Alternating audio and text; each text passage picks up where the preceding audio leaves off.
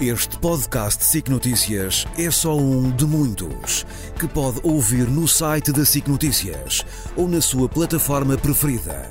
Os melhores programas de televisão, a opinião que importa e ainda entrevistas exclusivas em podcasts originais.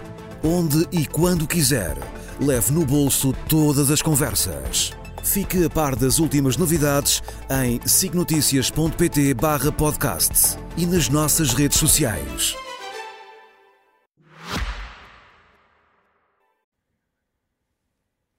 Ana Gomes, muito boa noite. Boa noite. Boa noite é um gosto encontrá-la novamente aos domingos. Vamos olhar para 2023, mas não sei antes, hum, quero dar duas notas antes de começarmos a, a nossa análise. Duas pessoas que partiram esta semana, Odete Santos e também Jacques Delors.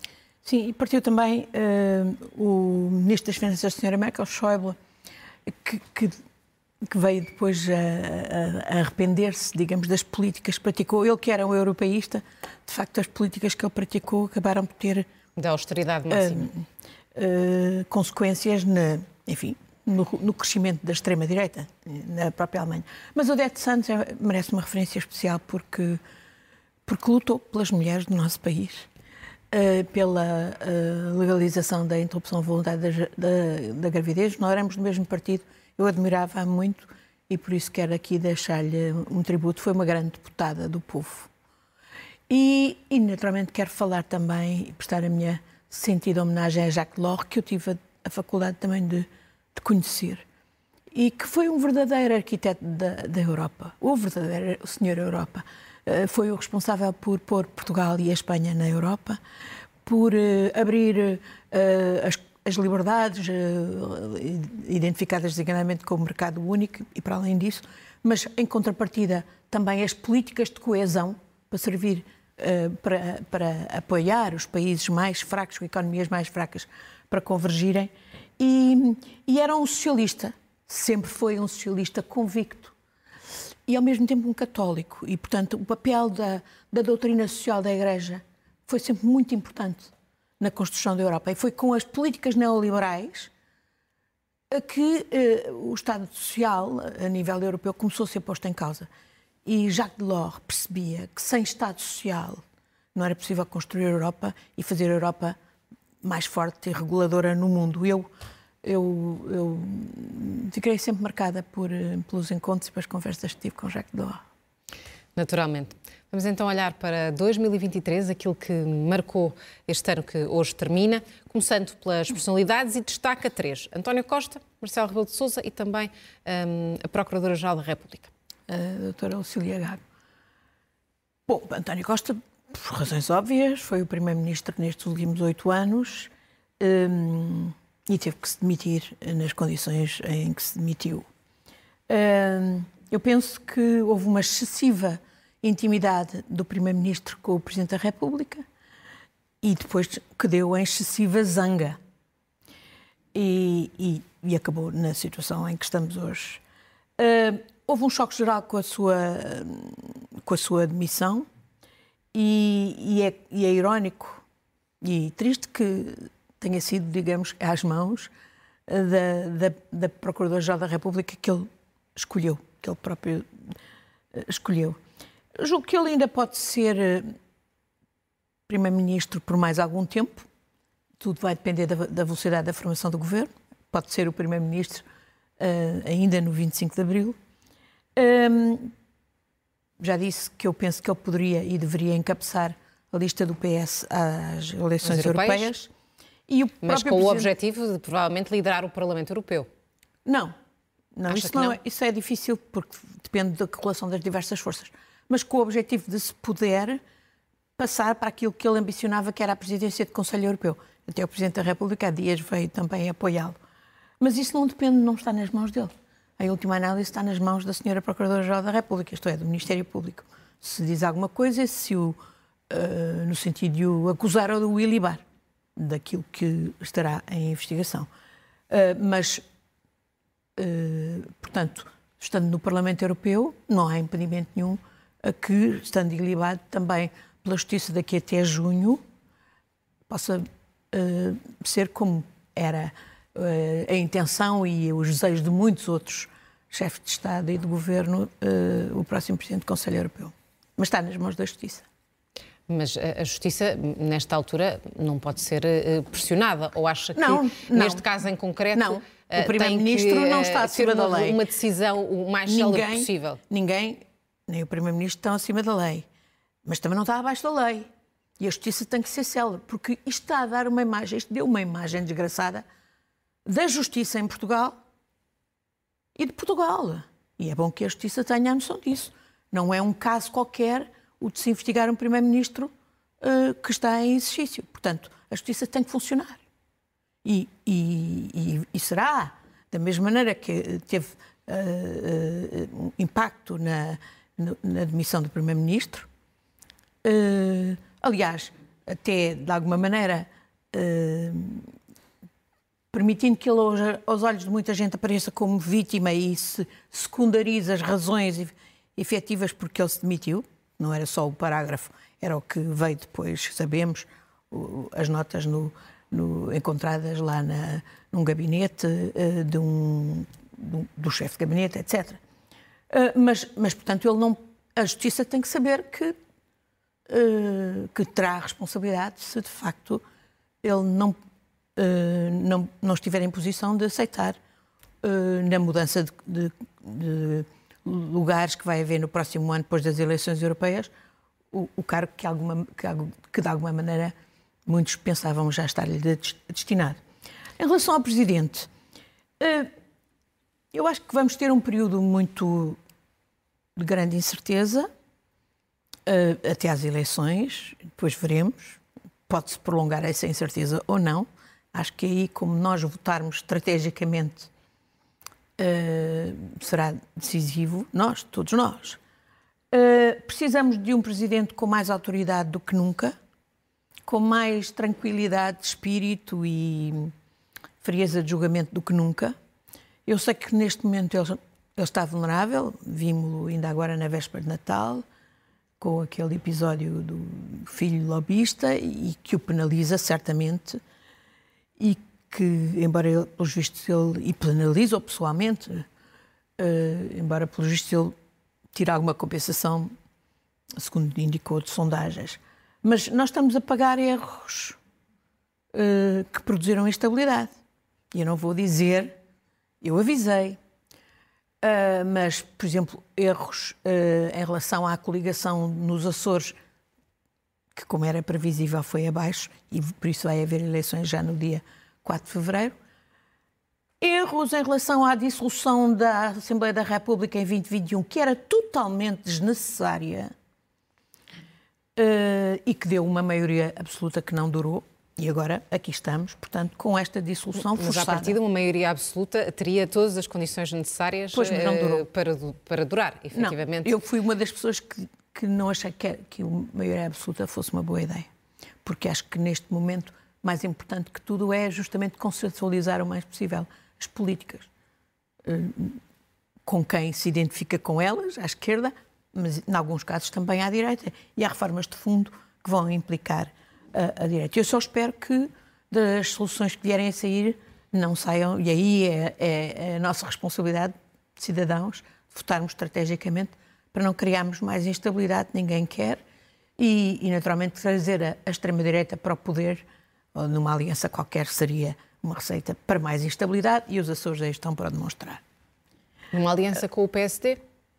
Não acredita quando Luís Montenegro diz que não fará ah, nenhum tipo de acordo com o Chega? É que, é que Luís Montenegro também já disse que se não estivesse em primeiro lugar se iria embora.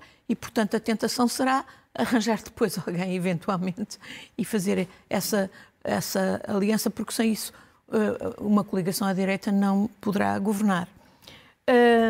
E que eles não têm, não têm problemas nenhums, demonstraram já, quer nos Açores, fazendo, quer na Madeira, onde fizeram aquilo que disseram que não iam fazer. A, a, a, terceira figura que eu escolhi foi a, a, a doutora Lucília Gago. E não, e não está em causa a magistrada competente e séria que eu sei que ela é. Mas está em causa a Procuradora-Geral da República que tem que ter sensibilidade política e tem que ter autoridade uh, junto do, do, da estrutura do Ministério Público que lidera. E aí é que nós temos visto uh, graves falhas. Desde logo, olha, a exigir ao Governo e à Assembleia da República os meios para o Ministério Público poder funcionar. Porque o Ministério Público hoje não pode funcionar com os meios do tempo da Maria Cachucha, quando estamos perante a criminalidade, e designadamente a criminalidade organizada, económica e financeira, e não só a, a, a, recorrer aos meios digitais, ter, ter o Ministério Público com, equipado uh, nos termos do século do século XX, da primeira metade do século XX, é, é ridículo. Mas acha que ela nunca o fez? Pelo menos publicamente não o terá feito, mas... Não, eh, não conseguiu, se fez, e, e ela disse-o algumas vezes, mas não, não bateu o pé e não o conseguiu. E, e depois temos esta situação de, de, da hierarquia que não funciona, e em que temos, o, são membros do próprio Ministério Público que o têm dito um Ministério Público pulverizado, sem rei nem roque. E, e agora, e depois a ver, estamos a ver, ainda nestes dias, agora um perigoso e, e, e, lastimável equilibrismo. Parece que agora é vamos lançar granadas, lançamos para um lado, toma lá chefe de governo, toma lá chefe da oposição, toma lá primeiro-ministro, se calhar toma lá presidente da República. Se isto é assim, eh, isto, isto é muito mau.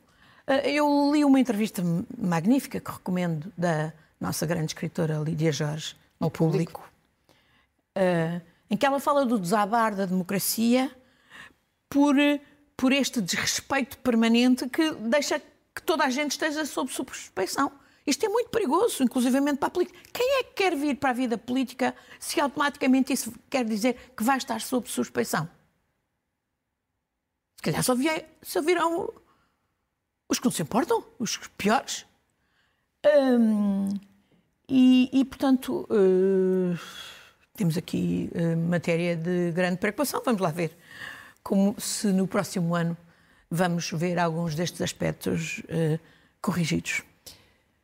Quero também falar das falhas graves e hum, uma delas está precisamente naquilo que acabou de referir, a ligação entre a política e a justiça. Exato. Também volto a valer-me da Lídia Jorge, nessa mesma entrevista. Ela chama a atenção para o paradoxo dos que perdem os valores na política e, portanto, perdem a credibilidade aos olhos dos cidadãos. Eu acho que vários dos problemas graves que houve, eu não, eu não sou otimista, eu sou otimista, mas não sou otimista irritante como o Primeiro-Ministro, não é? Que, que, que, referiu na mensagem de Natal, há uns problemas ainda aí para resolver. Não, há graves problemas para resolver e eu penso que alguns destes problemas foi justamente porque se perderam os valores. Por exemplo, eu não as relações da política com a justiça, eu nunca acreditei naquela tese macaca do, de que o, aquele mantra de que há política, há justiça o que é da justiça e há política o que é da justiça. É evidente que há uma interação entre Inúmeras vezes referido por tem António ser, Costa. Tem que ser a política, tem que ser a, a, política, tem que ser o governo, tem que ser o parlamento que faz as leis, tem que fazer, tem que ser o parlamento, tem que ser o governo que dá os meios para a justiça poder funcionar com independência, naturalmente respeitando o, o domínio de cada um. Um, e, portanto, nós temos que, temos que esperar que, de facto, uh, isto seja devidamente reequilibrado. Uh, a própria Procuradora-Geral da República, ela no próximo ano termina o seu mandato, no final do próximo ano, e, portanto, tem um ano para uh, não deixar que o balanço tão negativo seja tão negativo como seria hoje. Uma, um segundo aspecto é o Estado Social, é a grande preocupação dos portugueses, além dos, dos baixíssimos salários e, desse, e de, do impacto, por exemplo, agora dos aumentos dos preços, que se sabe que vêm com o novo ano, embora a inflação tenha reduzido. Uh, mas o, o, grande problema são o estado dos serviços uh, públicos, o Serviço Nacional de Saúde, a escola pública. O, foi Pedro Nuno Santos que ainda há dia diz, dizia que era preciso fazer a paz com os médicos. Ele tem toda a razão. Não é só preciso fazer paz as paz com os médicos e com os professores. Ele só não disse como. Como é que não, iria mas conseguir? Vai, mas vai, vai, obviamente, dizê-lo. E, e, e, sobretudo, vai fazê-lo porque é, isso é que justamente António Costa não quis fazer, em particular com os professores. Uh, e, e, nesse aspecto vê diferenças substanciais em relação àquilo que é a vontade de Pedro Nuno Desde logo a vontade. De, de, querer fazer as pazes e de resolver os problemas, que são problemas que envolvem dinheiro, naturalmente sabemos isso, mas estão para além do próprio dinheiro. Um dos graves problemas dos professores, que afeta a todos nós, porque afeta o funcionamento da escola pública, é, uh, por exemplo, a falta de autoridade dos professores na sala de aula. E há medidas, ainda há dias lia o Luís Aguiar Conraria, que dizia há medidas que não custam nada. Por exemplo, proibir os telemóveis nas salas de aula.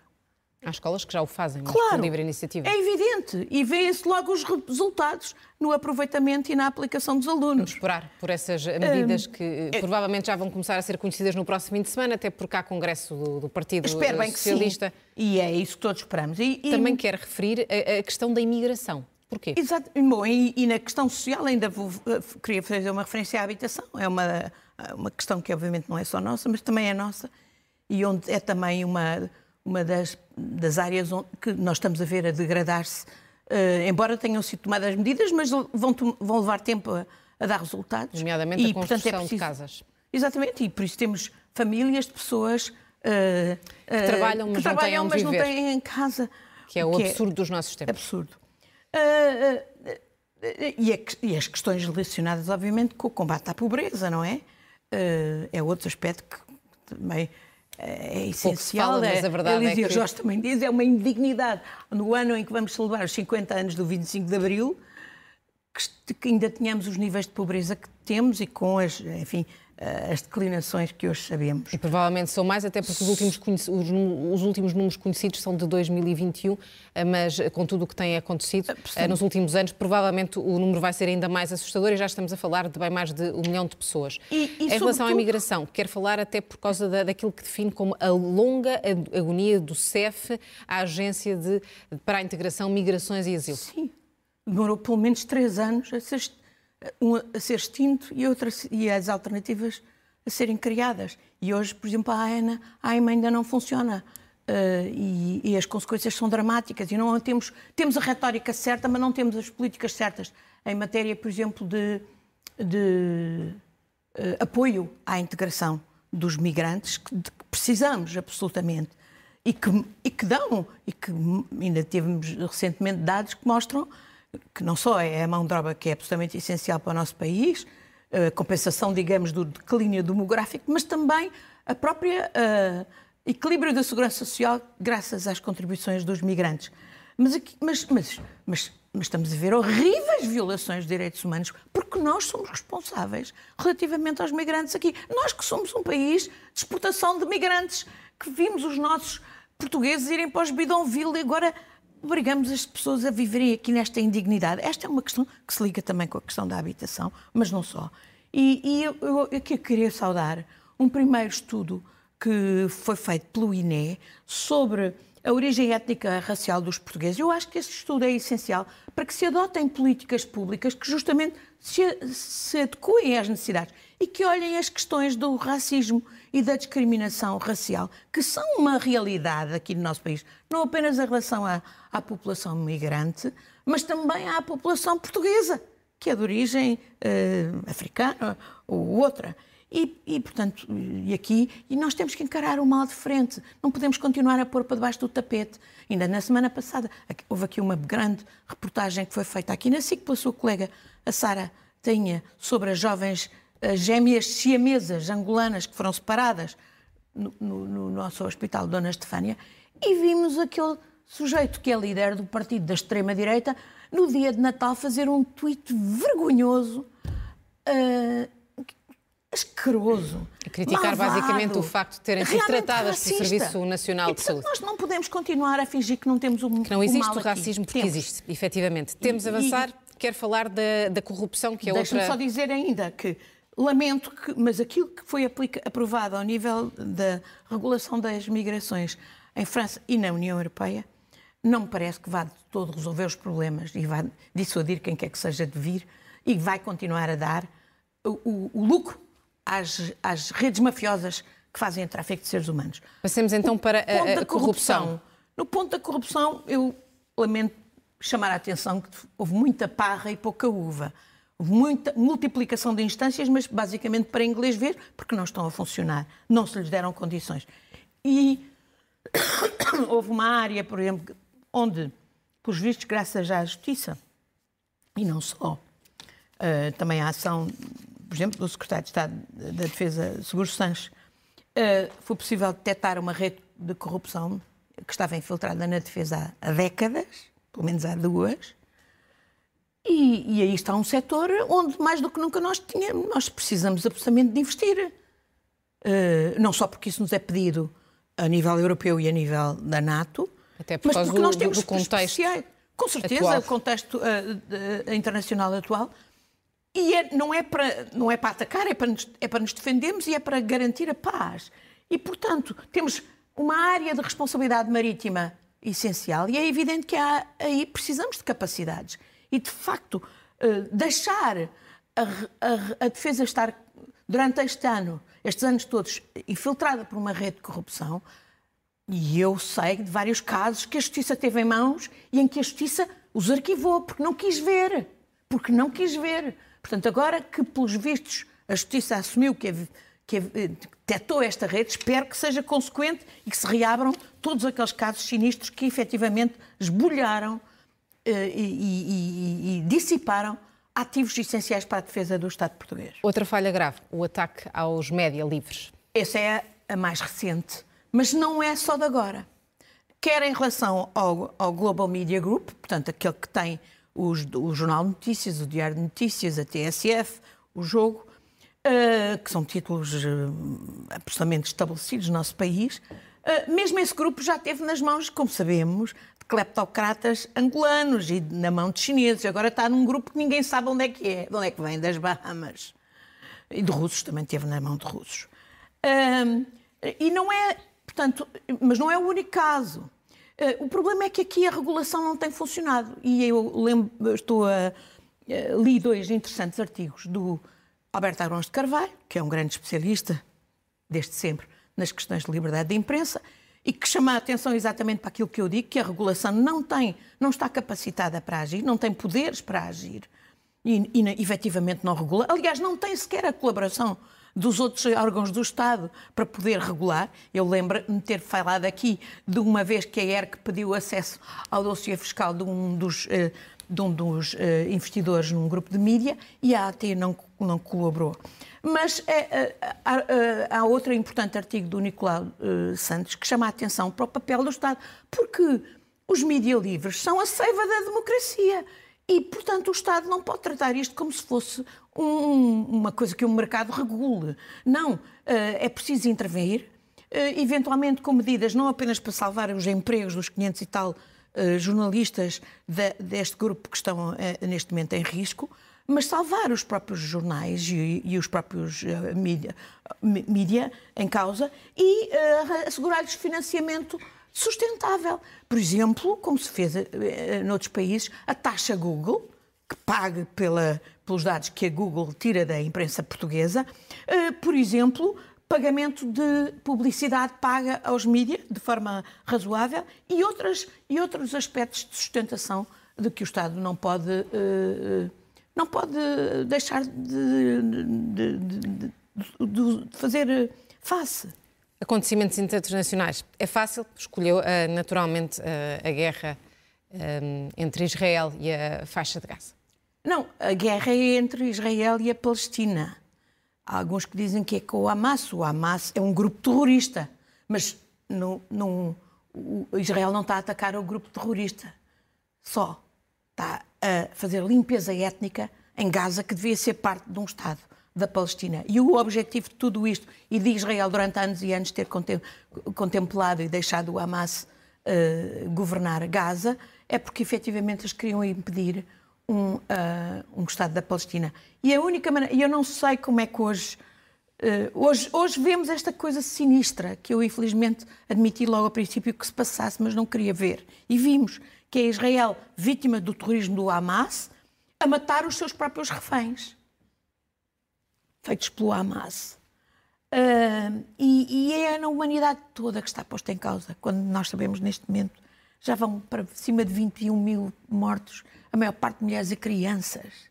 Quando temos crianças a dizer que querem viver com dignidade, que ou estão ali com fome, com frio, com sede, E, e, no fundo, isto faz o jogo do Hamas e faz o jogo de todos os radicais que querem, inclusivamente, alargar o conflito, como estamos a ver agora com as tentativas com o Mar Vermelho. Aqui os Estados Unidos têm particular responsabilidade, a Europa também tem, e eu tenho vergonha da forma como todos lidamos. E por isso escolhi como figura do ano António Guterres, porque acho que ele, nesta matéria, e mais, tenho vergonha também pelas implicações desastrosas que isto tem para a defesa da Ucrânia, para o nosso apoio à Ucrânia, até pelas contradições nas posições europeias e americanas, e porque efetivamente até prejudica em, no desvio de recursos de, uh, para a Ucrânia. Uh, e, e, e, e, portanto, quero enaltecer António Guterres, que tem arrostado com o, todo o tipo de, de ofensiva, ataques, defendendo o que tem que ser defendido, que é o direito internacional e o direito internacional humanitário, que é o direito já estamos eu, mais, mesmo na reta final, mas uh, tenho que lhe eh, pedir um olhar por 2024, uh, mais breve do que aquilo que uh, seria desejável, mas o que é que vai realmente importar no próximo ano? Bom, ah, ano do, da celebração dos, 25, dos 50 anos do 25 de Abril, vai ser fundamental, de facto, o resultado das eleições de 10 de março, antes teremos as dos Açores. eu espero que os portugueses, de facto, votem numa, numa solução que dê estabilidade e que dê políticas que corrijam muitas das coisas que eram ditas, mas não eram feitas como deviam ser. Ou não eram feitas, por e simplesmente. E, portanto, uma das áreas, por exemplo, onde eu penso que é essencial, já referi aqui, o Serviço Nacional de Saúde, a educação, a habitação, melhores salários, o que implica políticas de investimento público uh, na economia, mas uh, as questões de justiça fiscal. E, há, uh, e é evidente que agora vejo aí um grande fogotório, parece que houve uma, umas grandes benesses com, à conta do Orçamento de Estado. Não é verdade, porque mesmo que tenha diminuído a retenção na fonte, uh, a soma é zero ao longo do ano para. E, a, e, as mudanças que houve no IRS são mínimas e só em cinco escalões. Nós precisávamos era de uma, de uma, uma uma revolta completa. Por exemplo, a, desagravar os rendimentos de trabalho e agravar os rendimentos de capital. É absolutamente escandaloso que o trabalho pague mais, em muitos casos, do que o capital, do que os rendimentos de capital. E depois, por outro lado, muitos dizem, ah, muita gente não paga impostos, mas paga, porque paga o IVA, que é o imposto mais injusto, regressivo, porque pesa mais sobre os pobres do que sobre os ricos. Portanto, aí o imposto sobre o consumo eh, tem que também ter uma grande volta. E internacionalmente, deixe-me dizer, é claro que o que se passar aqui vai ter muita, muita. As eleições nos Estados Unidos e a Antes das eleições nos Estados Unidos, vamos ter as eleições na Europa. Donald no, Trump. Para o Parlamento Europeu, que são muito importantes. Os cidadãos têm que se convencer que é ali que, de facto, se faz a maior parte das leis que se aplica aqui no nosso país e nos outros países. Nós precisamos de bons deputados que vão à luta o peso do Parlamento Europeu, e obviamente não precisamos é da extrema-direita a ir para o Parlamento Europeu reforçada para destruir a Europa, a que é esse o objetivo. E, uma, por exemplo, eu dou-lhe só um exemplo de uma matéria que absolutamente precisa de regulação e que não se, essa regulação não se pode fazer ao nível de um só país. É a questão da inteligência artificial. O que eu estou a ler, há, promessas extraordinárias, mas há também riscos extraordinários para a democracia e para a humanidade de, de termos uma uh, inteligência eh, artificial desregulada, que é o que temos neste momento, e, portanto, essa regulação só se pode é um fazer ao nível do Parlamento enorme. Europeu para depois uh, ir conseguir também ao nível global. Chegamos ao fim e quer uh, falar de, de, paz, no fundo. Sim, trouxe este, esta, esta imagem de uma criança, imagino Palestina, a pedir paz, por favor. Paz, por favor. Que o novo ano. Seria um extraordinário paz, desejo para 2024. Ana Gomes. Bom ano. Muito obrigada. Para bom si, ano. bom ano para todas e todos que nos estão a ouvir. Fazemos agora uma curta pausa. Até já.